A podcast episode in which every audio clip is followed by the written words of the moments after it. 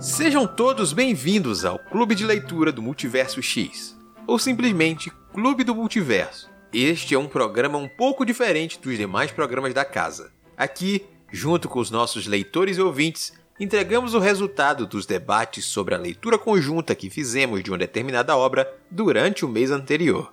Então, sim, este é um programa com bastante spoilers. Mas caso você não se importe com isso e não tenha lido o livro em questão, fique à vontade para descobrir um pouco mais sobre a obra durante o nosso bate-papo.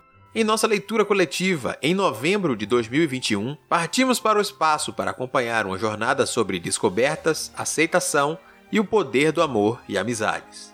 Eu sou Ace Barros, o seu host, e hoje falaremos sobre a vida compartilhada em uma admirável órbita fechada, obra de Beck Chambers, publicada no Brasil pela editora Darkside com tradução de Flora Pinheiro.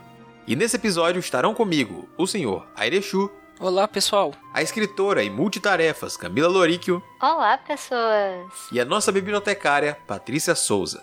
Oi, gente. E a nossa discussão começa logo após uma breve introdução sobre o tema.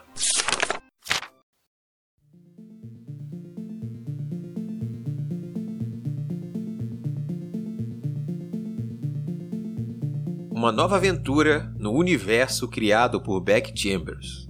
Quando a tripulação da andarilha se apresentou aos leitores brasileiros em A Longa Viagem a um Pequeno Planeta Hostil, a Darkside já sabia. Os leitores iriam se apaixonar. Atendendo a inúmeros pedidos, a editora apresentou então o segundo volume da premiada série de Beck Chambers, A Vida Compartilhada em uma Admirável Órbita Fechada.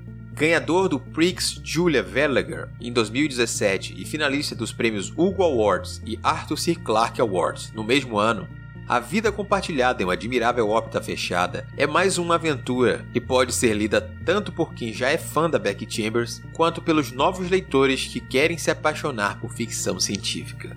Lovelace já foi uma inteligência artificial responsável pelo funcionamento da nave andarilha no passado. Ela tinha olhos e ouvidos em todos os lugares sabia de tudo, sabia de todos, e era dona de uma personalidade distinta e emoções muito humanas.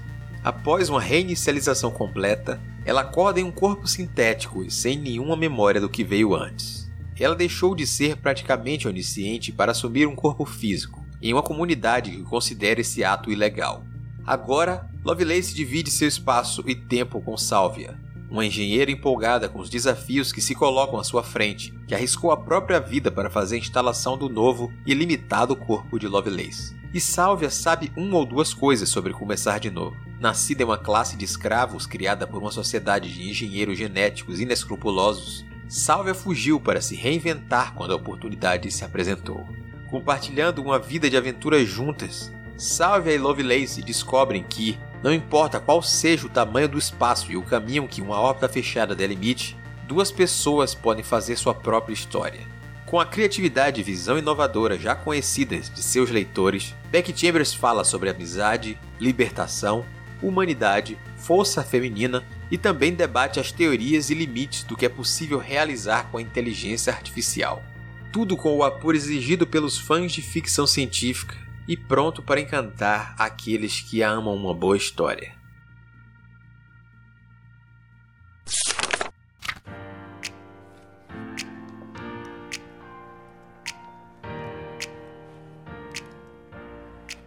Aqui estamos reunidos em mais um episódio do Clube do Multiverso para falar sobre este livro que vocês ouviram um pouco mais sobre ele na apresentação. A Vida Compartilhada em uma Admirável Órbita Fechada. Livro da Beck Chambers, que está retornando no nosso clube. A gente pouco lê continuações, mas alguns livros marcam tanto a gente durante a leitura, alguns autores fazem isso também de forma bem contundente, bem forte, que a gente não resiste a fazer uma revisita.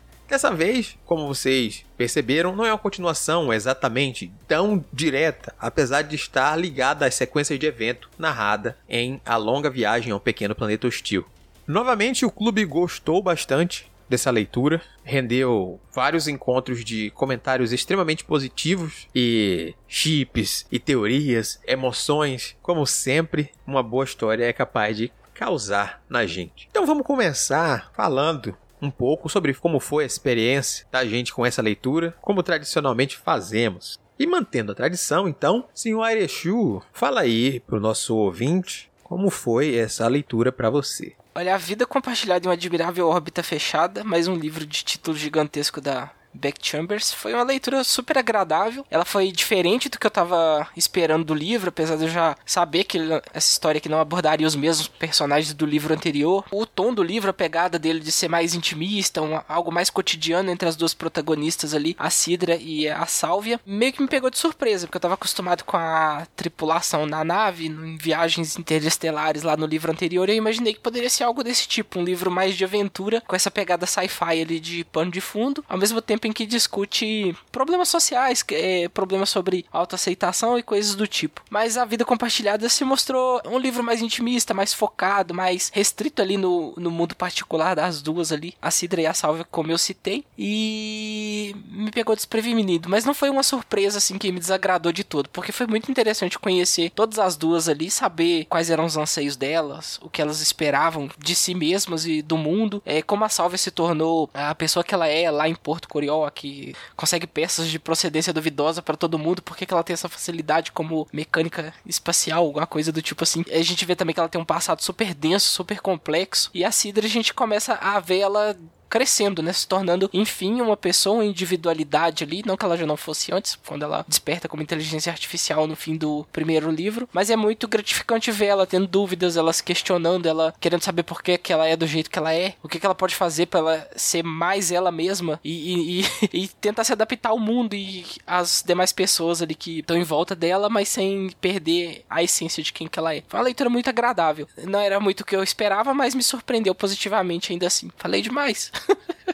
Não, não, não. Falou o que devia ter dito. Nem de mais, nem de menos. Tá ótimo, senhor Exu. Camila, como é que foi a sua experiência de leitura? Bom, eu não estava esperando uma continuação mesmo, porque já tinham comentado, né? Que não seria o, o pessoal da Andarilha. Deu aquele sentimento ali de, ai, mas o pessoal, né? Praticamente meus amigos, mais que amigos, friends. Achei que eu teria muita saudade do que eu tinha experimentado ali no primeiro livro. E não foi o que aconteceu, sabe? A escrita da Chambers, ela é muito, muito agradável. É como ir para casa. Isso eu senti no primeiro livro. E nesse também. Primeiro, é, pode falar primeiro, né? Embora não seja continuação. Tem uma coisa que também aconteceu no primeiro livro, que é essa questão de todo mundo existir de uma maneira tão particular, o jeito como ela faz com que todo mundo exista ali para quem lê, é, é tão bom é, é, tão gostoso, sabe? Então, mesmo quando ela destrói os seus sentimentos, mesmo quando ela te tritura num lindo processador com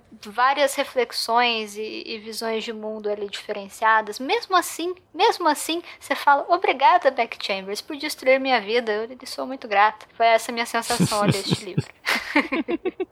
é muito boa, muito boa. Patrícia. E como é que foi a sua experiência de leitura? Então, na verdade, essa foi a minha releitura desse livro. Eu já tinha lido ele mais ou menos começo desse ano. A gente tinha. Eu li o, o primeiro volume junto com o pessoal do, do Boteco, que a gente fez um programa sobre o livro também. E foi uma coisa muito maluca, porque nessa releitura tinha muita coisa que eu não lembrava que eu tinha lido. E isso faz questão. Faz nem seis meses de diferença da minha primeira leitura pra segunda. porque é, é aquilo, a gente a Beck, ela tem essa escrita que a Camila falou, que ela te dá um, um, um, soco na cara, mas depois passa a luvinha de pelica e você só agradece e fala, bate de novo, que foi bom. E os detalhes que ela traz sobre as personagens, essa imersão sobre não tá tudo explodindo ao redor, igual acontece no primeiro, né? O primeiro é uma coisa muito frenética. Você tá viajando no espaço, e aí aparecem outras raças, aparecem pessoas de lugares distintos, acontecem coisas que você não estava esperando que viessem. E a, nesse segundo volume, ela já foca nessas duas personagens, igual o Chu comentou, e você vai vendo mais a fundo sobre quem essas pessoas são e como elas se tornaram quem elas são. Então, esse processo de você entender como uma pessoa se torna uma pessoa, de como você consegue se individualizar dentro daquele grupo que você convive e todas as dúvidas e todas as inseguranças que você tem no seu processo de evolução. É claro que eu senti falta do pessoal da Andarilha, porque foram pessoas, personagens, que eu falando pessoas como se eles existissem. Foram personagens que você se apega no decorrer da escrita e no final do primeiro livro eu chorei igual uma condenada. Nesse segundo eu chorei horrores também e mesmo sendo uma releitura continuei chorando mesmo relendo, porque tem pedaços muito bonitos, assim, dessa relação entre as duas personagens principais, entre essas outras pessoas com quem elas convivem, as outras raças que vão aparecendo também, e como que tem essa relação de respeito, que eu acho que é o mais bonito, né? Esse respeito que tem entre a Sidra e, e a Sálvia, que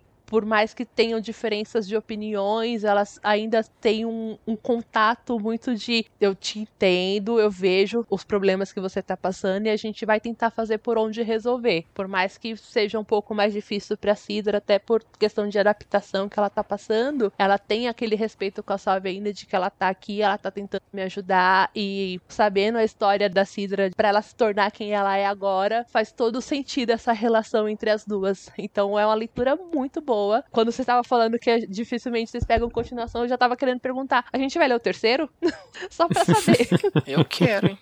Essa é uma pergunta que já foi feita aí. E é um compromisso que a gente deve ler ele no ano que vem. Se não for no clube, uma leitura extra, mas a gente vai ler. Não, porque assim, ele tá na minha estante. Eu tenho o terceiro na minha estante, porque quando eu comprei o primeiro, eu já comprei os outros. A louca que saiu comprando as três livros já da série. Então eu vou ler esse livro em algum momento do próximo ano. Se vocês falarem que vai rolar pro clube, aí eu seguro para ler com vocês para não pegar surpresa junto com todo mundo. Se você falar que não sabe, aí a gente é na adiantada. Mas a leitura foi muito boa, me pegou de surpresa a primeira vez, continuou me pegando surpresa agora na releitura. Tinha pedacinhos que eu lembrava, mas eu não lembrava o contexto, então todos os debates que foram surgindo dentro do clube surgiu com aquela cara de novidade, né? Que eu não tinha ainda falado sobre esse livro com outras pessoas. Então é gostoso também ver esses pontos de vista diferentes dentro de uma situação. Às vezes levantavam questões que pareciam absurdas para alguns e que, ok, gente, é assim, a vida acontece, tá focando em duas pessoas, então o, que tá acontecendo no entorno reflete, mas não é o foco. E a gente vai focar nas duas e segue daí. Mas é exatamente isso aí. A leitura do terceiro livro, respondendo mais uma vez aqui, é um pedido que já foi feito pelo pessoal pessoal. Depois de a gente ler esse livro aí, desde o primeiro eu já estava empolgado. O pessoal ficou muito empolgado em continuar lendo a Beck. Depois a gente lê esse daí. É uma tradição que pretendemos e o povo demanda que mantenhamos. Então, a gente vai achar um espacinho para Beck aí que vale muito a pena essa leitura. Para mim foi uma leitura muito boa. Desde o livro anterior, a Beck já tinha me conquistado. O anterior eu li junto com o pessoal como uma releitura, assim como foi para Patty esse segundo. Esse segundo aqui eu guardei especialmente para ler junto com a galera. Eu digo, não, dessa vez vamos todo mundo do zero, todo mundo partir do mesmo ponto e compartilhar as nossas descobertas. Porque a parte mais interessante dessa leitura, no caso, a nossa leitura, foi ter compartilhado com outras pessoas durante o processo. A graça de se ler livros no clube é que a leitura parece que fica um pouco maior. Ela ganha uma amplitude que, que torna nossos olhares já que a gente tem outras pessoas com pontos de vista junto com a gente, ampliando mesmo uma parte disso aí. E para uma obra como essa, que é sobre pontos de vista, isso é muito interessante. A gente tem duas narrativas correndo lado a lado, o presente da Sidra e o passado da Sálvia, então a gente vai vendo como essas histórias se conectam em pontos, o porquê uma personagem se importa tanto com a outra, e a gente vai entendendo um pouco a formação de uma e a gente vai acompanhando como essa nova personagem que surgiu agora vai se formar. Então, as histórias ali andam lado a lado e se conectam muito bem. E a gente vai tendo outros personagens aparecendo, dando pitaco ao outro, trazendo também outros pontos de vista. E é muito gostoso compartilhar isso e ver como a história é assim, mais fechada, mais como a gente pode dizer, intimista, em vez de só uma nave, um espaço e explorando um pouco mais, apesar de ser uma coisa que acontecia quase o tempo inteiro dentro de uma nave. Essa aqui, ó, nossa, é um planeta. É um planeta, mas a gente vê muito daquelas duas pessoas. A gente conhece os outros personagens através dessas duas pessoas que guiam a nossa leitura. E são personagens muito bons. A Beck sabe muito bem elaborar os personagens. O que eu acho mais legal, aliás, quando a gente vai falar de construção de mundo, assim, desde o primeiro livro, quando ela se preocupa em falar, por exemplo, da troca de pele, da. Sissix. Da Sissix Exatamente. Então você tem vivências diferentes, de raças diferentes, que não vai só para questão cultural, não vai só para vai, para questão física mesmo, né? Então, uhum. eu acho tão legal como ela consegue fazer isso bem nesse com menos personagem. Então, beleza. O que a gente tem que pensar nesse livro é, é que o objetivo dela foi discutir sobre existências válidas,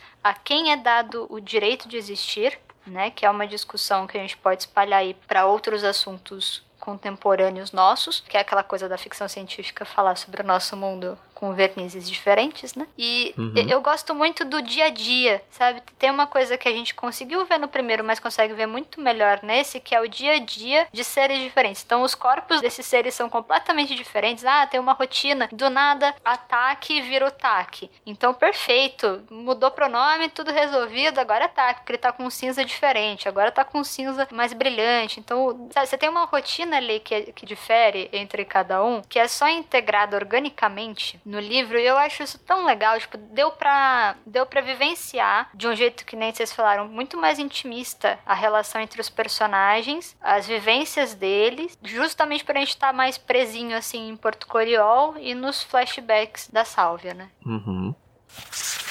Mas aí a gente aproveita um bom gancho para começar a elaborar um pouco mais, falar sobre esses pontos que agradaram principalmente nas narrativas que correm em paralelo. A gente tem um, uma narrativa de descoberta, como foi muito citado, em ambos os casos, mas uma ocorre de uma forma muito mais emocionante no sentido de que se enfrentar dificuldades para superar algumas questões e, e construir relações de forma mais onde sua vida está em um risco talvez maior. Não que a vida da Sidra não estivesse em risco no momento que ela pudesse ser descoberta ou não. Mas a, a Sálvia, a pequena Jane, é uma história que faz a gente lembrar até um pouco a nossa leitura anterior, que foi um comentário que a gente até fez durante os nossos bate-papos, que foi no caso um lugar bem longe daqui, onde a gente também tinha uma criança abandonada tendo que sobreviver em situações terríveis de maneira solitária. Só que aqui não tão solitária. Até no outro lá também não tão solitária, porque lá a gente tinha a ajuda do pulinho. Mas aqui a gente tem uma presença, meio que não física totalmente, com a coruja. Eu vou fazer uma pergunta difícil, antes da gente elaborar um pouco mais essas conversas sobre as duas narrativas. Mas qual foi a narrativa, a linha narrativa que prendeu mais a atenção de vocês durante a leitura? Assim? A da Sálvia ou a da Sidra em primeiro momento? Olha, para mim, a da Jane Sálvia teve um apelo maior, porque eu já falei no outro programa, eu tenho alguns gatilhos e puta criança sofrendo para minha certeza que eu vou ficar com o pé atrás, eu vou ficar preocupada com aquela criança e eu vou chorar por causa daquela criança também. então, todo o processo da Jane, desde falar de, de por que, que ela foi feita, né? Que você, ela nasceu, ela é uma, uma pessoa, ela é um ser humano, dentro das classificações que tem na comunidade galáctica, mas você descobre que ela foi fabricada para ser uma, uma ferramenta. Então, por o fato de ela não ter tido uma infância como a gente entende o que seria uma infância adequada, todos os perrengues que ela passou, ela ter que se virar sozinha e tentar sobreviver, e se você tá falando de uma criança com 10 anos de idade, eu não conseguia não ficar aflita. Então, por mais que sim, o, o da Sidra também, ela existia um risco de ela ser descoberta, então era um risco de vida também que ela estava correndo. Você sabia que tinha aquelas pessoas de fundo dando apoio para ela. Você, a Sálvia estava lá, tinha o Azul também que estava ajudando, tá? Que aparece no decorrer da história que também é um outro ponto de apoio para Sidra. E a Jane, ela estava praticamente sozinha até então ela encontrar a coruja e por mais que a coruja ainda fosse alguém que tivesse lá para ajudar, não era uma presença física, igual o ex comentou. Então você via que aquela criança ela tinha que se virar com tudo, era para conseguir a comida, conseguir água, que por mais que o ônibus onde ela tivesse tivesse os recursos para ela conseguir sobreviver, ela teve que consertar boa parte daquilo, ela teve que ir buscar água, teve que enfrentar perigos do lado de fora. E, cara, tem momentos que ela se machuca, ela, ela, corre realmente um risco real, assim, que você vê que pode acontecer e que pode dar merda. E por mais que você saiba que ela passou por tudo aquilo, já que a Sálvia adulta tá lá interagindo com a Sidra, você só consegue pensar de como que ela conseguiu superar todas essas dificuldades e os traumas que essa pessoa não carregou depois de tudo isso, né? Não é só a questão de você sobreviver, mas é uma questão de você conseguir viver depois dessa fase. Então é muito gostoso ver as superações que ela tem, mas é muito preocupante descobrir que ela precisou passar por tudo aquilo. Então chegou um momento que a narrativa da Sidra meio que caiu no segundo plano para mim em algumas partes, porque aí era uma questão mais de se entender como pessoa do que de um risco físico real. O instinto de sobrevivência ele sempre tá lá no topo, né? Então, para mim a preocupação era se aquela criança ia conseguir sair bem. E o meu foco, enquanto eu tava lendo, foi praticamente pra Jane barra Sálvia. Acho que comigo aconteceu um pouquinho dessa mudança ao longo da leitura, que a Paty comentou. Eu comecei muito interessado na história da Sidra, porque eu já estava familiarizado lá com o contexto da inteligência artificial, ganhando um, um, kit corporal e podendo experienciar o mundo como um indivíduo, né? Porque é, é, elas, elas são um indivíduo em si, enquanto inteligência artificial lá dentro da nave, mas fica faltando aquela parte, o, o corpo, né? Que, que é o que torna elas únicas. Até então elas só são um, um dispositivo dentro de uma nave conectado à rede, com várias interfaces, com vários voxes. E aí eu tava bastante interessado por isso aí, pra ver como a Sidra ia se virar com o kit corporal e como ela se encontrar no mundo. Mas aí, à medida que a gente vai avançando na história e vai descobrindo a Jane, é, como ela conseguiu fugir da fábrica, o que aconteceu com ela depois que ela foge, e que ela é a, a né, a atual sálvia do presente, e aí a gente começa a entender a gravidade de tudo que tá acontecendo, a, a trama dela vai ganhando mais da nossa atenção, ele vai prendendo mais a nossa atenção, seja pelo lado emocional, pelo lado da preocupação que a gente fica, e também pela expectativa de ver como ela vai superar aquilo tudo, como ela vai conseguir vencer aquilo tudo, se ela vai conseguir fugir com a coruja, como ela e a coruja vão continuar sobrevivendo no ônibus após todos aqueles perrengues que elas passam, que não são poucos. Aí lá pro final do livro a gente tem o encontro das duas tramas ali no presente. E aí é bem legal que você já chega com a bagagem da Jane, a Jane 23, que agora é Sálvia. Lá você conhece todo o passado dela, sabe da importância de, de tudo que é que tá acontecendo, que tem a revelação no final de que eles encontram a, a nave que tá com a coruja e tal. E também da Sidra, como a Sidra quer poder fazer alguma coisa pela Sálvia ali. E você fica, não, tem mais que ajudar ela mesmo, porque sim, vocês são, vocês são amigos, vocês são muito próximos, vocês têm que se apoiar mesmo, vocês merecem e tal. Mas ocorre essa mudança, assim. A, a trama da Salve acaba se sobressaindo em dado momento. Você, não, você não consegue ficar indiferente ao que ela passa, abandonada, sozinha naquele planeta terrível. Enfim. Comigo rolou uma coisa bem parecida aqui contigo, Chu. Eu comecei super engajada no drama da Sidra, principalmente porque eu comecei a fazer um paralelo com a minha leitura do Justiça Ancelar. Então lá você também tem uma inteligência artificial que é, é limitada a um corpo, né? Então, se de repente teve uma miríade de recursos na sua mão e do nada isso não tá mais disponível para você, sabe? Então foi legal porque eu vi duas formas completamente diferentes, são, até porque são personagens completamente diferentes, são personalidades muito diferentes e propostas de livro diferentes, mas são situações parecidas retratadas de uma maneira super oposta. Então foi muito legal. Eu, fiquei super tenso, obviamente. É, eu gosto muito como ela consegue colocar os dramas de todos os personagens para uma coisa super palpável, para coisas que a gente sente, e sem ficar uma coisa de estou te contando, estou dando uma lição de moral aqui, ou estou te fazendo uma sessão de terapia não intencional, uma coisa assim, né? É, é tudo muito certo para os personagens, né? Só que aí me aparece o drama da Sálvia novinha, e aí não deu não. Aí eu já ficava, Cidra, com licença, senhora. Espera um pouquinho. Cidra, Cidra, seu corpo não envelhece. Eu preciso acompanhar aqui a pequena Jane. Eu preciso saber se ela vai ficar bem. Eu sei que ela fica bem, porque é, é que nem a Paty falou. Ela está ali conosco no presente, mas mesmo assim, é tanta desgraça que você fica, não, pelo amor de Deus. E agora? E agora? E aí, quando tem até aquela passagem de tempo e a Sálvia vira adolescente e começa a ficar incomodada, e a ficar chata, e a ficar rude, eu falei: perfeito. Perfeito é isso. é isso que eu estou lendo este livro.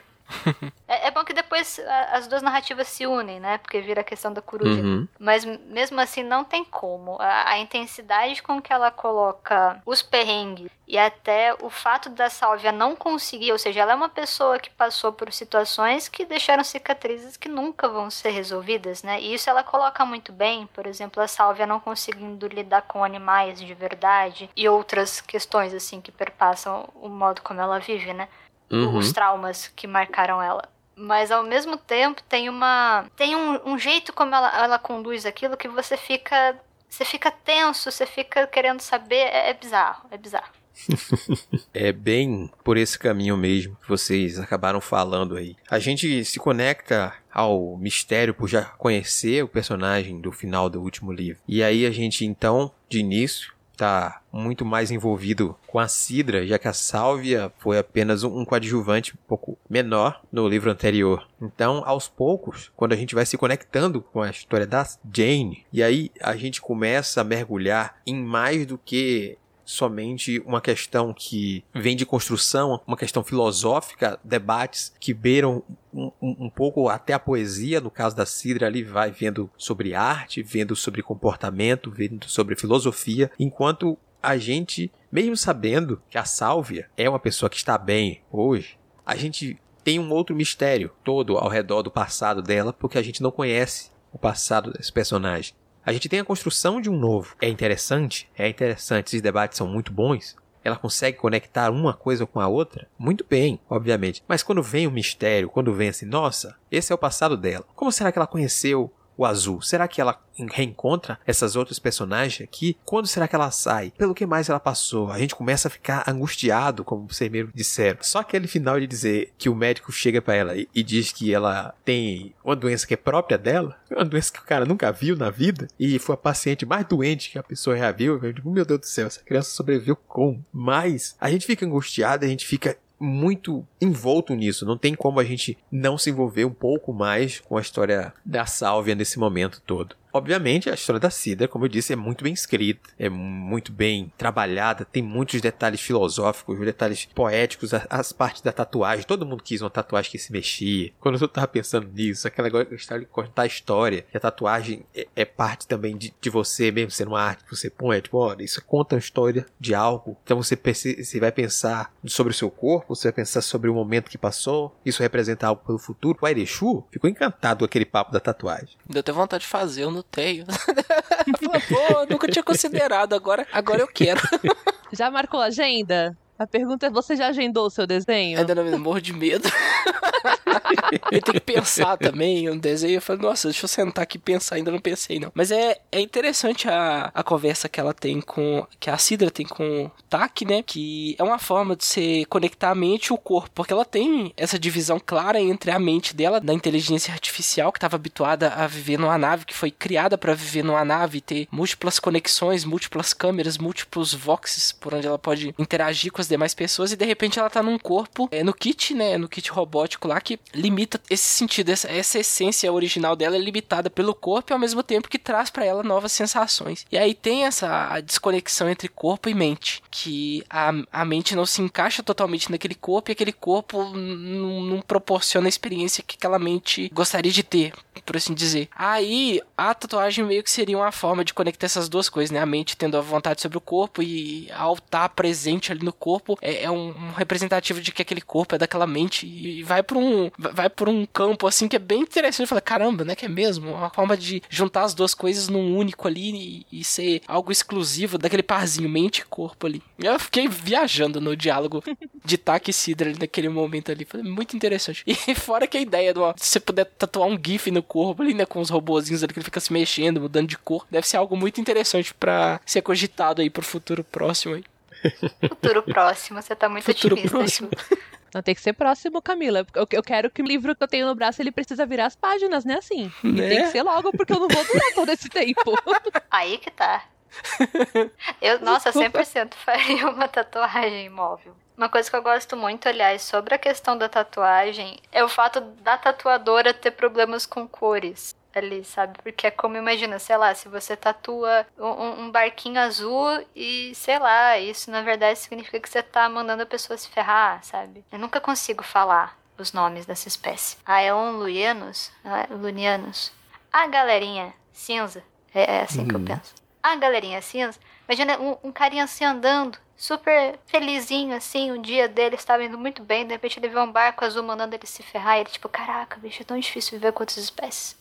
E agora? Como lidarei com essa dualidade? Eu acho muito legal, sabe? Porque você tem uma expansão de como a gente entende arte ali só no, quase numa piada. E eu acho muito bonito também quando a Sidra só vira e fala: Ah, escolhe uma paleta que não te incomode. Eu acho muito carinhoso, sabe? A relação das duas é uma relação de muito carinho. Uhum.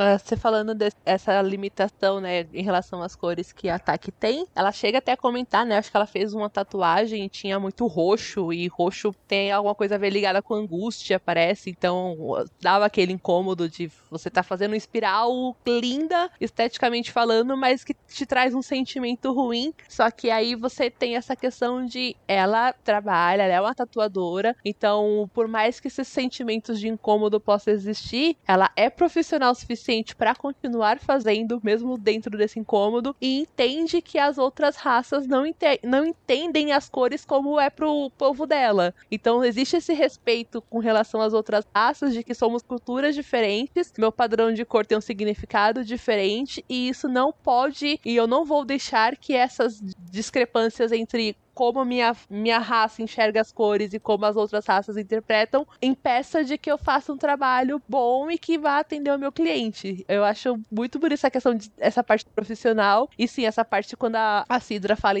olha uma paleta que não vai te incomodar, que você também tem esse respeito pro lado contrário, né? Eu sei que você, como profissional, não está se sentindo confortável se eu colocar alguma cor que seja mais agressiva. Eu confio na sua capacidade artística de você vai conseguir fazer essa composição do jeito que eu quero e dou total confiança de que você vai selecionar as cores e ainda respeito essas, o incômodo que você pode sentir ou não. É uma troca muito bonita das duas, né? Na verdade, toda essa construção de amizade das duas é uma troca muito legal. Por mais que tenha esses momentos que dá uma certa diferença, assim, principalmente quando que descobre que a Sidra é uma inteligência artificial dentro de um, de um kit corporal e não uma pessoa nascida para ser uma pessoa, mesmo assim ela retorna para tentar entender é, não, simplesmente vou me afastar porque é errado, porque é ilegal. É, existe o estranhamento, mas existe também aquele momento de falar: tudo bem, eu não entendi, eu achei estranho, mas vamos sentar e conversar, porque eu quero saber quem é você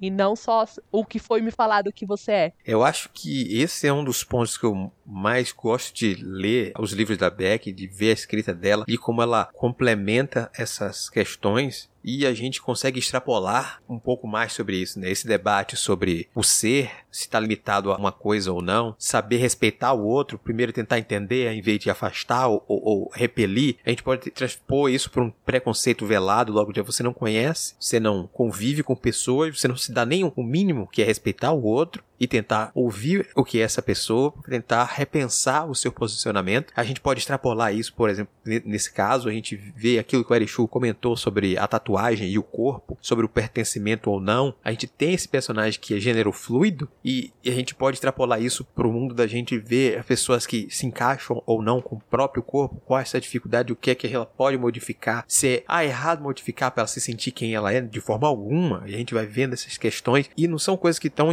impostas? Estão nas entrelinhas ali nos debates filosóficos que ela propõe. Você está lendo, você não tem que ficar focado apenas no que é a história, mas no que ela pode te entregar mais. E esse é um livro que te entrega muito a mais em, em questão de debates, assim, é muito gostoso essa parte. Por mais que a gente tenha falado bastante sobre, nossa, o mistério, sobre a vida da outra personagem, as angústias, aquela coisa, a gente com o coração apertado, querendo ver mais sobre a Salve, mais envolvido com esse passado angustiante dela, mas quando a gente lê a outra parte, parte, não é algo que a gente fica, nossa, sai daqui, sai daqui que eu preciso ver somente a outra. Não, aqui a gente viaja, a gente vê essas coisas aí, que nem o Erechu, eu pensei em fazer uma tatuagem, eu tô, tô que nem o Erechu, só falta coragem também. Falta um pouco de coragem, tenho medo de agulhas. Tenho traumas com agulhas, situações traumatizantes com agulha. Eu digo, não, não, não, não. Se convém umas conversas daquelas, você tem vontade, cara. Você tem vontade de ter seu corpo ser mais seu, ter a, a sua própria cara. Se identificar, se olhar, se que isso aqui sou eu também. Isso aqui faz parte de mim, conta a minha história. Isso aqui. É, é muito bacana como o debate vai além dessa, na, na leitura, né? Isso até no primeiro livro ela já fazia isso muito bem, de maneira sutil, né? Através dos relacionamentos, do que era considerado a questão da guerra, até do, do próprio drama central, depois que vira com algaísta. Mas nesse parece que ela ela falou: vou me dedicar, tipo, fazer um slice of life de Porto Coriol de uma maneira muito intensa, colocando todas as, as dualidades, multiplicidades de de tretas e de pessoas, sabe? Eu acho. Uhum. Nossa, ela manda tão bem nisso. Porque não parece forçado em nenhum momento. Isso, isso é muito brilhante da parte dela. Por isso que é gostoso, sabe? Você tá sofrendo, mas você tá falando, mas ela tá fazendo isso de uma maneira tão bonita. Pode ser, pode ser. Pois é, ela sabe trabalhar isso muito bem nos personagens. A gente vai vendo desde os coadjuvantes. No primeiro, como você falou, a gente já vê isso. A gente vê, nem é tão sutil, a gente vê bastante em todos os personagens, vários debates, várias questões. Nesse aqui também a gente vê essa continuidade da coisa. A gente vê nas duas personagens principais, mas a gente vê dos detalhes do, dos coadjuvantes aí, esse debate com TAC, a gente vê com Azul também a questão. O Azul, apesar de aparecer pouco, Azul tem uma sutileza, uma coisa calmante que ele carrega consigo, e a gente vê nos detalhes de ele gaguejar, de ele ter esse lado artístico fora do que ele foi programado para ser também e tal. Ele não é alguém que se encaixa no que ele foi pensado para ser, mas é, ele, ele buscou aquilo e tendo um mundo de modificações, ele entendeu que essa questão também da introspecção, né? Vou ficar aqui no meu canto primeiro, absorver todo mundo, transformar em arte. Se os outros precisam de uma calma, eu tô aqui. Esse papo amigo, aquela pessoa que tá ali para te ouvir e para falar somente o necessário às vezes. E é justamente o necessário, aquilo que você nem sabia que precisava ouvir, mas você ouve. Ela sabe transformar e trabalhar muito bem esses personagens. São pessoas mesmo, como Camila chegou a falar lá no início, né? A gente acredita na existência desses personagens. A própria Paty falou assim, né? personagem, vou falar aqui nos personagens, porque também não, não existe. A gente não existe, mas nos corações a gente sabe que existe. Aqui eles estão vivendo. São factíveis, reais, complexos, densos. Aquela coisa de, de falar assim, né, que tem um, um, um triplex alugado, tá, tá vivendo de, de aluguel, que alugou um espaço no meu coração, está vivendo ali. Tá vivendo, porque são muito reais. É muito bom acompanhar essas histórias.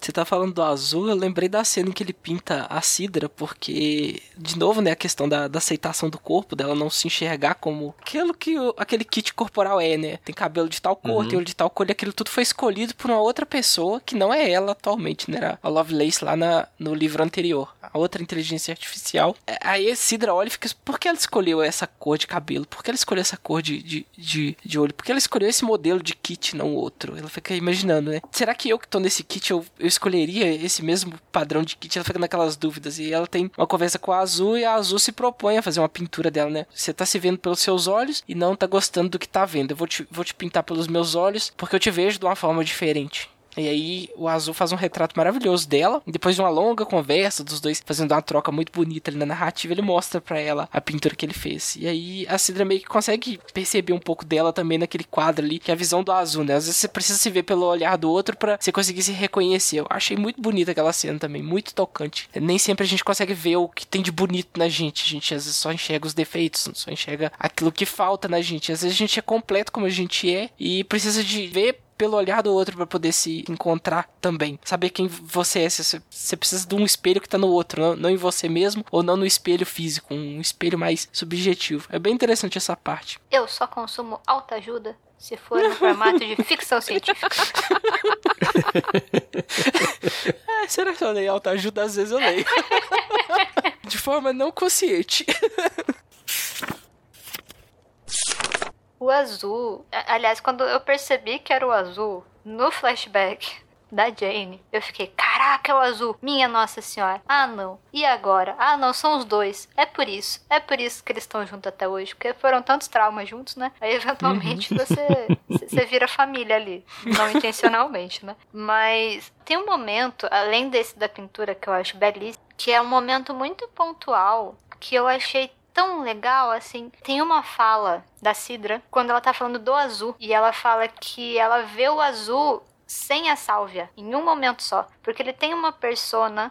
Todo mundo tem personas, né? A gente é uma pessoa diferente para cada pessoa que a gente conversa, né? Querendo ou não. Todas elas são a gente. Mas, de qualquer forma, tem, tem ali algumas máscaras, algumas, algumas, algumas direções que a gente vai, dependendo da pessoa com a qual a gente tá. E tem uma fala da Sidra que eu acho tão legal que ela vê que é o, o azul sem a sálvia, ele sem essa preocupação eterna que ele tem de, de ser esse pilar, de ser essa calma para ela. Não que isso seja pesado para ele, porque é, é, isso que eles são, eles têm uma parceria ali que é maravilhosa, mas é, é, é um momento ali que ele não tá calmo. E eu acho aquele momento tão fantástico, porque ele é muito rápido, sei lá, deve ser umas três. E eu fiquei, caraca, velho. E, e, nesse momento que eu fiquei pensando no que você tinha falado, esse de que todo mundo é alguma coisa, todo mundo existe ali.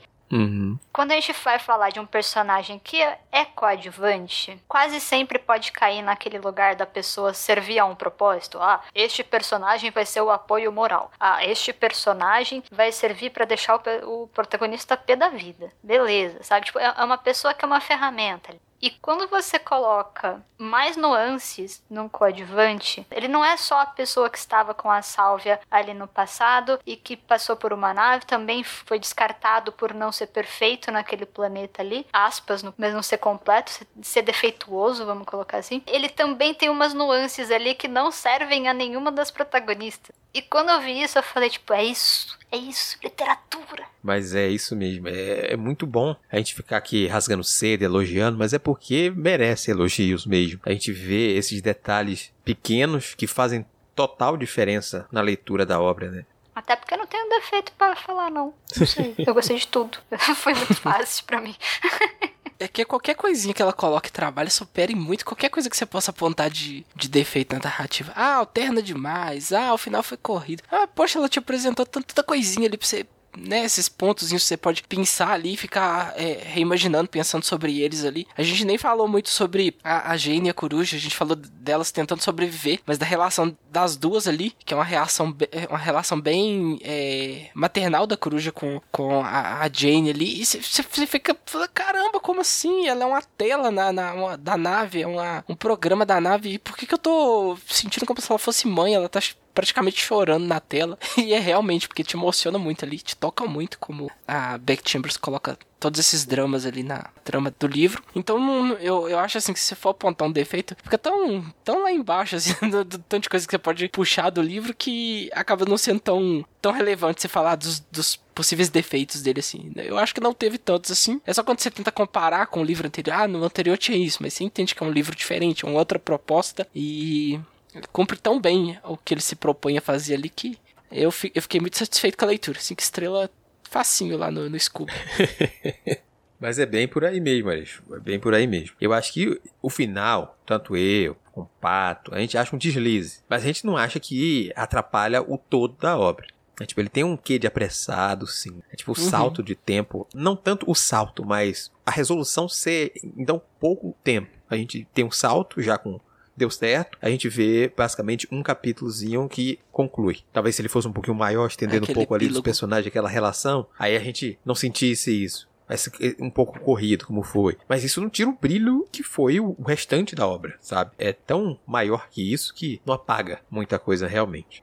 Tem o que de você terminar o livro querendo mais, sabe? Ela ela coloca o epílogo ali, falando, poxa, eu queria mais, eu tava gostando, me dá mais da, deles convivendo aqui diariamente, como vai ser agora, como eles vão introduzir a coruja. Você quer ver um detalhamento de toda essa parte aí, e aí, sei lá, imagino, talvez a autora ache que faça alongar demais no outra coisa que que poderia já dar o arremate final naquilo ali. Não, já contei o que eu precisava aqui. Vou fechar nesse ponto aqui com esse epílogo, pra você ter certeza que eles estão bem, passado algum tempo dessa última aventura aqui que foi narrada. E, mas, mas esse aqui eu também queria, eu queria mais, queria que fosse detalhado tudo ali. É, gente, eu gostei do final. Eu, fiquei, eu igual eu falei no, no grupo, eu fiquei. Ela me entregou o que eu precisava ver. Ela me entregou a coruja ser encontrada, a Jane e a coruja ficando juntas novamente. E ela me deu a certeza que depois de um ano tava todo mundo bem. Eu terminei com um quentinho no coração porque tava resolvida aquela drama, de ver toda aquela busca que a Sálvia tava fazendo atrás da coruja durante todos esses anos. E finalmente as duas puderam ficar juntas. Então eu, eu acabei plena, sabe? Por mais que essa parte de ir lá e resgatar a coruja tenha sido corrida, eu entendi que esse não era o foco. Eu não sei se. Talvez eu tava tranquila por saber que a coruja foi encontrada. Então, para mim, não fazia muita questão de como que resgataram a coruja. Eu só queria saber que as duas conseguiram ficar juntas e que elas iam também no final. E que todo mundo ia estar tá bem, sabe? Você vê aquele grupo de amigos interagindo um ano depois e a vida continuou e as coisas estão acontecendo no universo, mas aquele núcleo que você se apegou, pelo menos por aquele momento, eles estão bem, eles estão felizes. Os conflitos que eles tinham no início do livro ainda estão lá, mas estão se resolvendo, sabe? Para mim isso já foi mais do que o suficiente no programa lá do Boteco. Eu virei muito cadelinha da Dona Beck depois desses dois livros, porque a, a escrita dela, além de ser extremamente fofa, né, ela vai te levando essas questões que você para para questionar sobre a vida, o universo e tudo mais, mas mesmo assim você ainda sai de lá satisfeito de ver essa questão da preocupação dela com a diferença, essa preocupação de que são pessoas distintas e, e por mais que sejam personagens, vocês falaram, de, são coadjuvantes, mas todos eles têm as suas camadas, têm os seus complementos, essa questão de aceitação de quem você é e de quem o outro é, todos esses debates que a Beck trouxe e conseguiu amarrar isso no final de, sei lá, amigos sentarem em volta da lareira, sabe? Aquela ceninha básica de final de filme de sessão da tarde. Para mim aquilo foi ótimo porque toda aquela aflição que eu passei desde o começo, eu consegui acalmar e falar, beleza, eles estão bem. então eu não tenho reclamações nem do final, por mais que ele tenha sido corrido. Não, mas é justo, é justo o seu apontamento. Porque eu também, no fim das contas, fiquei satisfeito com aquilo ali. O, o final ter sido corrida só foi um, um, incômodo passageiro comparado ao que foi entregue. Eu já sabia que, por ser um, um recorte de vida, né, o Slice of Life aí, tal qual o primeiro foi, que ele vai de um ponto até isso aqui. Ah, não, e o que aconteceu depois? A gente quer mais da tripulação, como a gente começou esse programa falando assim, não, a gente tava esperando um pouco mais da tripulação. A gente queria ver mais da tripulação lá. Mas se concluiu ali de uma forma satisfatória, tranquilo. Aqui é a mesma coisa, a gente vê do início de um ponto até um ponto aqui da vida dela, esse recorte da vida. Tá satisfatório para vocês? Para mim tá ótimo. O que veio depois, imaginei, gente. Complementa a história na sua cabeça, carrega o coração, dê mais vida a esses personagens. Fanfic se você quiser. Mas é isso que eu tenho para entregar aqui a vocês. E é muito bem feito. Ai, gente, eu não sei, eu saí tão detonada do final do primeiro. Eu, tava, eu chorei tanto com aquele final que chegar esse outro final que eu acabei sorrindo para mim foi um up assim maravilhoso, porque eu não tava preparada para me acabar em lágrimas de novo. Tem um esquema tão legal que eu acho que esse progresso, até a gente entender quem é a coruja, porque no começo você tá acompanhando a Jane, beleza. E aí quando você tá acompanhando a jornada da Sidra, e é aqueles momentos em que ela fica extremamente dedicada a si mesma, né? Ela tá focada demais nos problemas dela. Então ela só pensa naquilo, ela pensa naquilo o dia inteiro. Ela tá na, na, naquela paranoia da, do incômodo, que é 24 horas do dia dela. E enquanto isso, você tá descobrindo ali pelo que, que a Sálvia passou, você não tá acompanhando diretamente o que, que a Sálvia faz enquanto ela não tá ali às vistas da Sidra. E até tem aqueles momentos em que a, a a Sidra é extremamente injusta com a Sálvia. Especialmente quando ela fala, tipo, ah, você não entende pelo que eu estou passando. E a Sálvia tá tipo, amiga, eu entendo sim, porque eu passei por isso, colega. E quando você começa a acompanhar a história da Sálvia no passado e você entende por tudo que ela passou, e ela não precisa te contar isso pra Sidra. Você fica, caraca, Sidra, pensa dois palitinhos, tu é uma aí, velho. Você tem, você tem aí uns inteligência. Pensa dois minutinhos antes de falar. Segura aí o, a sua raiva, o seu incômodo. E até isso surgir pra coruja, até isso caminhar pra Sálvia finalmente perdendo o controle e ficando meio despirocada ali na situação toda e a, e a Sidra fazer esse fechamento, né? Porque é um fechamento. Você tem o fechamento dela ter alguém parecido com quem interagir lá no bar, né? Embora seja realmente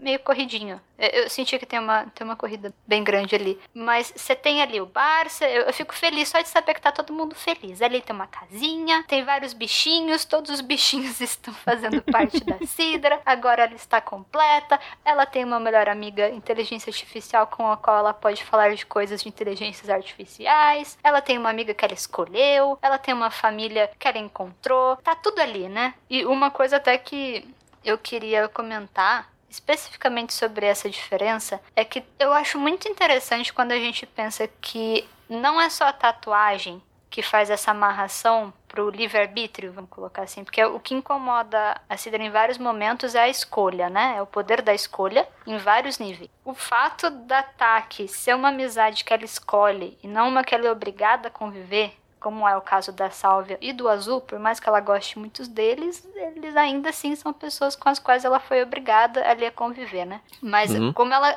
escolhe ser amiga da Taki e aquilo modifica a relação dela com ela, é, é, eu acho fantástico, sabe? E isso culminar com elas levarem uma pessoa super certinha a cometer um crime em outro planeta para conseguir resgatar uma inteligência artificial que pode ou não estar dentro de um ônibus espacial faz muito tempo. Nossa, parece que você fala, nossa, isso, isso escalou rápido.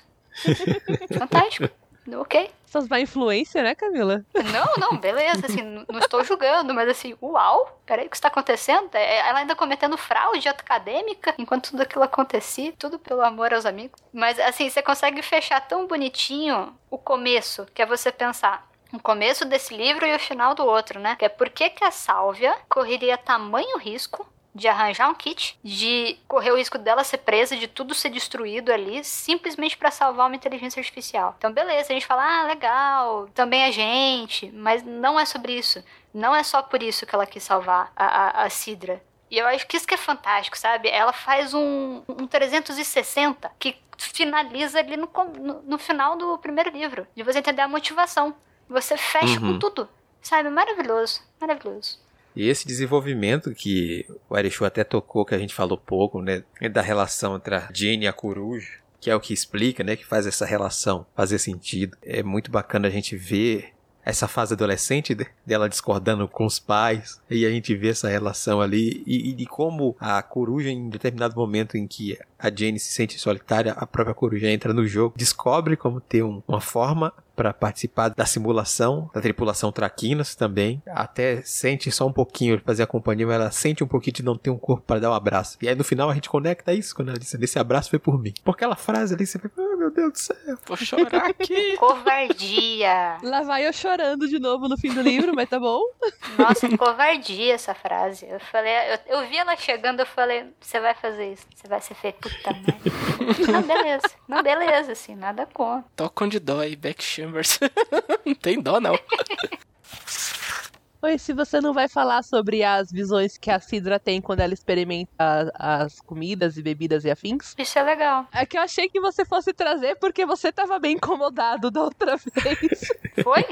Incomodado? Não, agora eu quero saber, por favor, fale sobre isso. Deixa eu te explicar, Camila, já que você não participou. Durante o livro, a gente vai lendo essa questão de a Sidra ter um mecanismo que transforma as experiências delas em imagens aleatórias ou, ou, imagens boas de alguma coisa assim, para que essas experiências que ela passe a experimentar com esse corpo traga uma espécie de reação similar ao que a gente vai ter no nosso corpo quando descobre coisas novas. Então, ali, em determinado momento da nossa leitura, o que foi que aconteceu? Eu fiquei incomodado não pelas sensações ou pela experiência, que aquilo era uma parte que eu achei muito boa, muito bacana, mas pela falta de ética, talvez, do cara que botou isso como surpresa. Porque a gente vê que o livro acontece uma situação controlada e tudo mais. Mas poderia acontecer no meio da praça e uma reação exacerbada, por exemplo, ela tomar um susto, gritar ou cair e ter algo como aconteceu com a, a tatuagem. Não sei se chegaria a tal nível, mas fazer isso em público. Digo, meu Deus, como é que você bota isso como algo surpresa, meu amigo?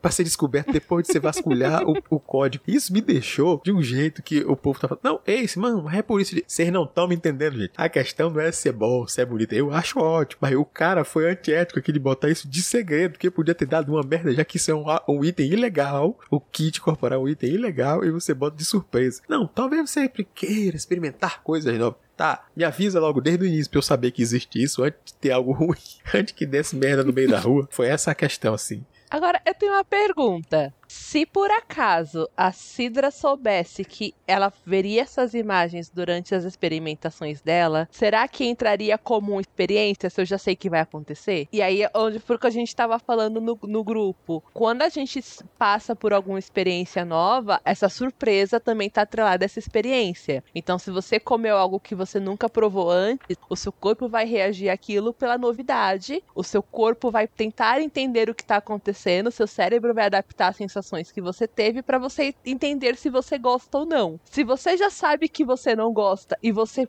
prova uma comida, a reação vai ser eu não gosto e vai continuar essa ciência. Você não tem o descobrimento, você só tem uma repetição. Então, a minha eu acho e eu continuo achando que foi maravilhoso ser de surpresa, porque pra gente, como pessoa, essa descoberta faz parte da nossa formação. Então, eh, seria muito injusto, não menos perigoso, tá? Eu continuo entendendo o seu ponto, aí. Eu sei que ele deveria ter pensado nisso, porque existe o risco de ter uma reação muito adversa, mas a gente também corre esses riscos por alguns motivos, desde questões de alergia, que a gente nunca vai saber que tem até acontecer, ou questões de gatilho que pode te disparar sem você estar tá preparado, e aí você tem que se vir, amigo. Seu corpo travou e você tem que dar um jeito. É a vida, uhul. É a vida, sabe? Tem coisas que eu tô conversando com a pessoa e de repente me brota algo e eu travo e, e eu preciso me adaptar. Então, eu acho que tiraria muito da experiência da Sidra se ela soubesse que essas imagens iam vir. Até porque a, as imagens não são coisas que ela viveu, né? É uma memória de alguma outra pessoa que tá lá dentro. Então, assim, ela ia já tá sabendo que aquilo não era dela. Então, não ia ter essa questão de olha o que tá acontecendo pra eu tentar entender. Ia ser só, ah, passou um flashback aqui a vida segue, entendeu? Eu acho que é importante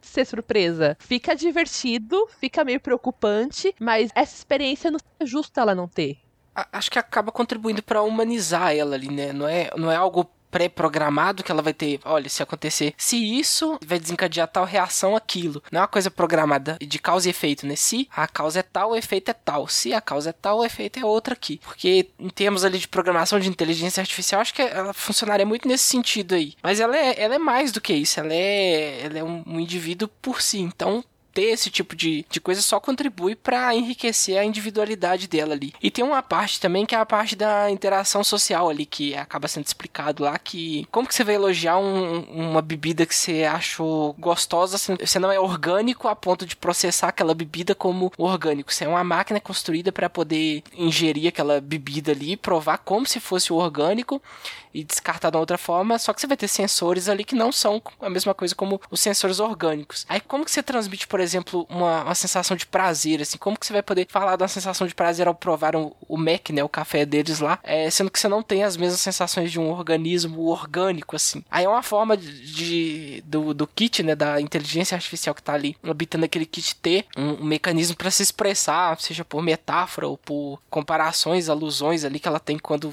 ao beber o café desencadeado uma imagem, uma sensação que ela não conhecia antes ali. É, é também uma forma dela poder trazer aquilo de dentro para fora para quem convive com ela ali diariamente, para ela poder falar, olha, eu gosto de café porque me desperta tal sensação de algo prazeroso, que é algo semelhante à sensação de prazer. Ela vai poder ter um arcabouço de sensações ali inéditas ou novas a cada vez que ela tiver uma sensação nova a, a ser é, vivenciada. Que confuso, que complexo esse negócio. Achei bonito, achei bonito. Mas deixa eu trazer um contraponto aí. A surpresa só tá realmente no primeiro ato. No livro a gente vê isso. A partir do momento que ela sabe que experimentações trazem imagens, mesmo assim ela continua com a curiosidade. Então, a curiosidade vem mais do fato de que você pode ter coisas novas, mesmo que, olha, existem isso aqui, se ele avisasse, existe isso aqui para você. É como a gente com um álbum de figurinha. Alguém te entrega um álbum de figurinha e diz: aqui dentro vem figurinhas. São figurinhas que você não sabe o que é, ainda quais são figurinhas que vão completar seu álbum ou não, podem ser repetidas ou não, ainda será surpresa a sensação que ela virá, mas você já sabe que é um álbum de figurinhas. Você não vai abrir e sair um pirulito. Imagina a surpresa que você ia ter se saísse um desse. A caixinha de surpresas é essa. Não, mas não estragaria o fato de você colecionar as figurinhas após. Só porque você sabe que o que vem dentro é figurinhas. Seria mais ou menos uhum. essa o meu, o meu argumento, sabe? Só isso. Não, é, é ela poderia Agora, continuar colecionando diversas figurinhas, mas a primeira era melhor saber que, ó, você vai colecionar figurinhas. Você queira isso? Aí você escolhe se você quer colecionar ou não que ela escolheu. Depois não, quero experimentar e ver quais são as novas imagens. Mas imagina que divertido. Pra aquela criança que nunca viu um álbum de figurinhas abrir um livro achando que vai estar tá cheio de letras e de repente ela descobre que tem figura. é, é, esse inesperado que eu tô falando que não era justo ela perder, sabe? Sim, as, as imagens que ela vai descobrindo depois também vão complementando essa experiência dela. Ela já sabe, depois da primeira, que se ela provar uma outra bebida, se ela sentir um outro contato, se ela fizer alguma outra ação que tenha, esperando que, que envolva parte dos cinco sentidos que ela não tem já, porque todo o processo dela é é uma interpretação de zeros e uns, já que ela é uma inteligência artificial, ela vai saber que vai ter uma reação que vai trazer essa imagem e vai ficar curiosa para saber que imagem vai vir. Mas a surpresa da primeira imagem é igual a surpresa da primeira vez que abriu um álbum e descobriu que ele é um álbum e não só um livro. primeira vez que você descobre, sei lá, que, que existe algo que, é, que nem toda comida é salgada, sabe? Imagina a primeira vez que você comeu um doce. Isso, claro que pelo menos eu, porque eu sou velha, faz muito tempo a primeira vez que eu comi um doce, eu não sei como eu reagi. Mas eu imagino que quando você descobre que nem todo alimento tem o mesmo sabor, essa novidade é maravilhosa. E aí você vai comer outras coisas para descobrir que sabores mais você pode ter. Mas se alguém já falasse para você, olha, isso daqui não é, não tem o mesmo gosto que esse, tá? Isso existe doce e salgado. Eu nunca comi nada salgado, como é que eu vou saber se isso é bom ou não? Ah, você experimentaria. Então, eu experimentaria pela curiosidade. Mas a surpresa talvez não ia, talvez não surgisse entendeu? Você tá preparado pro que vai acontecer, não diminui a curiosidade, né? Quero saber o que, que vai acontecer. A surpresa daria pro meu cérebro seriam reduzidos. E acho que não. E aí eu continuo defendendo que não seria justo com a Sidra ela não ter essas experiências também. Já que ela também é uma pessoa. Ela tá corporal que foi pensado para reagir como um corpo humano reagiria. Mas essa parte de ela experimentar, é, é como eu disse, eu concordo 100%. Ela, ela pode experimentar o que ela quiser. Ah, meu debate era na ética do cara de fazer isso sem aviso, que é um kit ilegal e tá poderia ter dado. do cara que fez um kit ilegal, é, é já justamente. foi há muito tempo. Assim, eu tenho alguns pontos que eu gostaria de adicionar em relação a isso. O primeiro é que você está partindo do ponto de vista esse de uma pessoa que gosta muito de controle na sua vida. Então, assim, a gente já começa aí. Então, a questão das preferências pessoais em sentido a, a coisas que eu posso não controlar aparece aí. Agora, meu ponto vai exatamente porque, porque a Paty comentou anteriormente. Quando a gente está falando de um ambiente controlado, dentro de leis, dentro de limitações ali sociais, regimentos, existe um departamento muito importante, que é o departamento do vai da merda. Muitas vezes, quando estamos falando de organizações um pouco paralelas, um pouco talvez ilegais, à margem da sociedade, muitas vezes a pessoa trabalha sozinha. Quando a gente trabalha sozinha, a gente tem uma sensibilidade calibrada apenas à nossa sensibilidade mesmo. Então falta ali um olhar do outro, falta ali um departamento um pouco mais vai dar merda sabe? Então eu, eu, acho que é aquela coisa. Sabe que nem quando você fala, poxa, meu senso de humor é esse. Acho que muitas pessoas vão achar esta piada engraçada. E daí às vezes ela não é tão engraçada assim. Pode ser uhum. um, uma situação em que isso tenha acontecido. Justamente pelo caráter um pouco mais sigiloso de toda a situação corporal aí. Não só pode, como foi, né? Que, que quando aconteceu, ele diz, é surpresa. É isso aqui, eu botei, gente, eu quero que vocês permitem. Mas ele falou rapidinho pra ela, viu?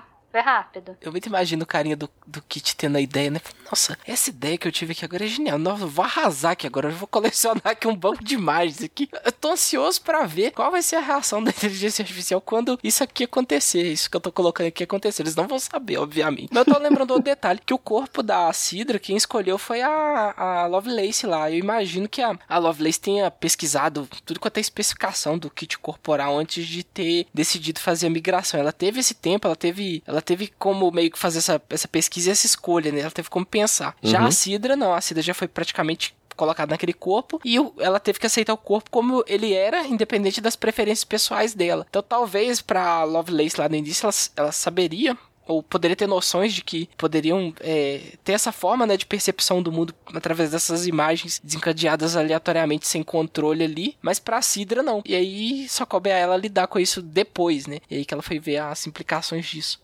Mas acho que ela curtiu, porque ela, ela saiu atrás de tudo depois.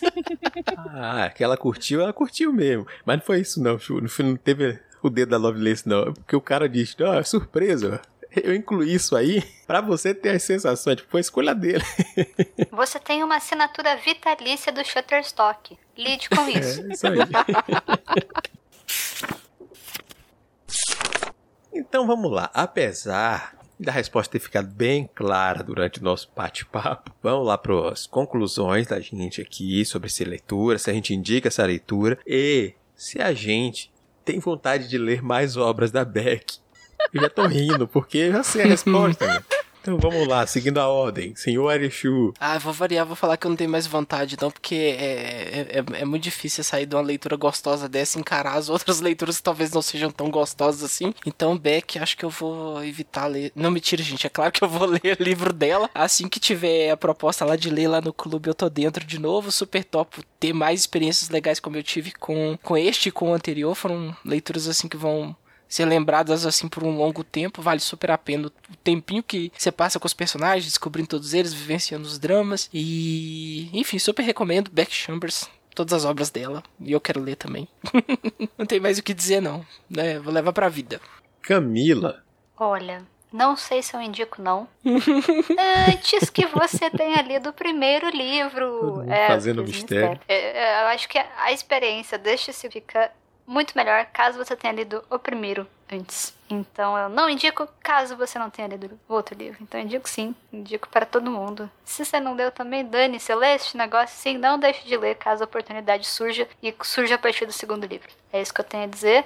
E Back Chambers entre em minha casa, fica à vontade. Eu faço um cafezinho, no caso não vai ser Mac, porque Nunca achei pra comprar, mas se eu achar, eu faço uma xícara de Mac pra você sim. Muito bem, muito bem. Patrícia. Gente, eu já falei, né? Eu virei uma grande cadelinha dessa senhora Beck Chambers. O que, que essa mulher publicar, a gente vai procurar e vai tentar ler sim. Vou segurar o terceiro até vocês colocarem no clube de leitura só para eu participar também ter a primeira experiência com vocês, mas ele foi uma grata surpresa desse ano, né? Eu não não sou uma leitora de ficção científica, dificilmente eu pego um livro que fale sobre viagens interplanetárias, que fale sobre raças alienígenas. Então, quando o, indicaram o primeiro, o pessoal lá do Boteco indicou. O Samuel já tinha me falado, eu acho que foi o Sidney que sugeriu que a gente gravasse sobre. Eu peguei o livro para ler porque foi indicação deles, mas eu fui muito pé atrás por todos esses meus preconceitos que eu tenho com a ficção científica em si. E quando eu comecei a ler, eu me vi apegada com os personagens, eu me vi só amores pela Kizzy, chorando por causa do Jenkins, e todo o drama que estava acontecendo, e todos os chips que você surgia, e terminei abaladíssima com o primeiro livro.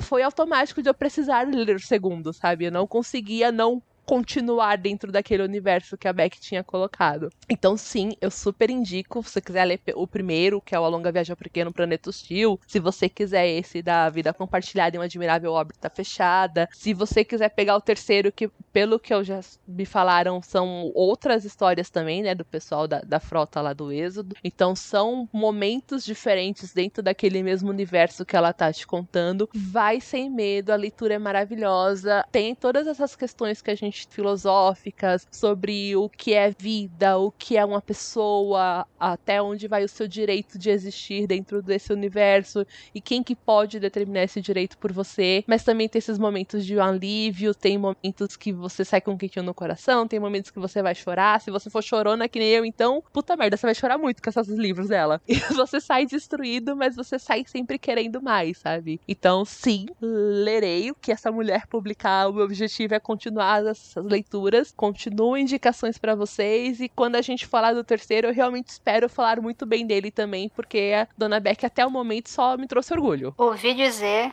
que este terceiro é ainda melhor e que é ainda mais chorante. É, o Baço falou isso Foi. no grupo e eu fiquei muito preocupada, eu porque eu já falei pra caramba. Com os outros dois, eu preciso estar tá, pelo menos conseguindo enxergar o que tá escrito da gente. Eu não vou conseguir ler enquanto eu tiver com os olhos todos cheios d'água. É complicado. pois é, ler enquanto chora é muito difícil, peraí. É difícil, é mais difícil do que ler revirando o olho quando você não gosta do personagem. pra mim também é uma recomendação aí que eu faço para vocês. Se vocês não tiverem lido, estiverem acompanhado aqui sem ter lido os livros, eu acho pega os dois. Mais uma vez, a gente diz assim: os livros não são dependentes um do outro, mas as leituras se complementam muito bem quando você lê um após o outro certinho, porque você entende um pouco mais do contexto geral. Mas você pode ler ele e se divertir e acompanhar uma história muito boa? Pode. Então aí a gente faz uma recomendação, mas se você só tiver um dia para investir um ali dos dois nesse momento e você tá empolgado com o que a gente falou, quer ler isso aqui, pode ir tranquilo. Depois você lê o outro lá, o primeiro. Mas se for pra gente recomendar uma ordem, a ordem de publicação aí vai te ajudar bastante a compreender alguns detalhes a mais trazer uma leitura mais rica para você. Obviamente, a gente já falou que várias vezes a gente vai ler mais Black Chambers, eu quero ler mais Black Chambers, eu quero até mais que isso, eu quero que a Dark Side se comprometa a publicar qualquer coisa que essa mulher escrever. Aí acabou a série Wayfarers, a série da Andarilha, acabou. Traga o resto de outra coisa. Ela começou a escrever um livro de receita, um livro de receita. Traga dessa mulher que eu vou ler. Não deixe de publicar. Então é nesse nível que a gente tá envolvido aqui com a Beck Chambers. Então, seja você um apaixonado por ficção científica ou não, abraça essas obras que ela tem muito a contar, seja nas camadas mais profundas ou nas camadas mais rasas, ela com certeza vai te agradar bastante.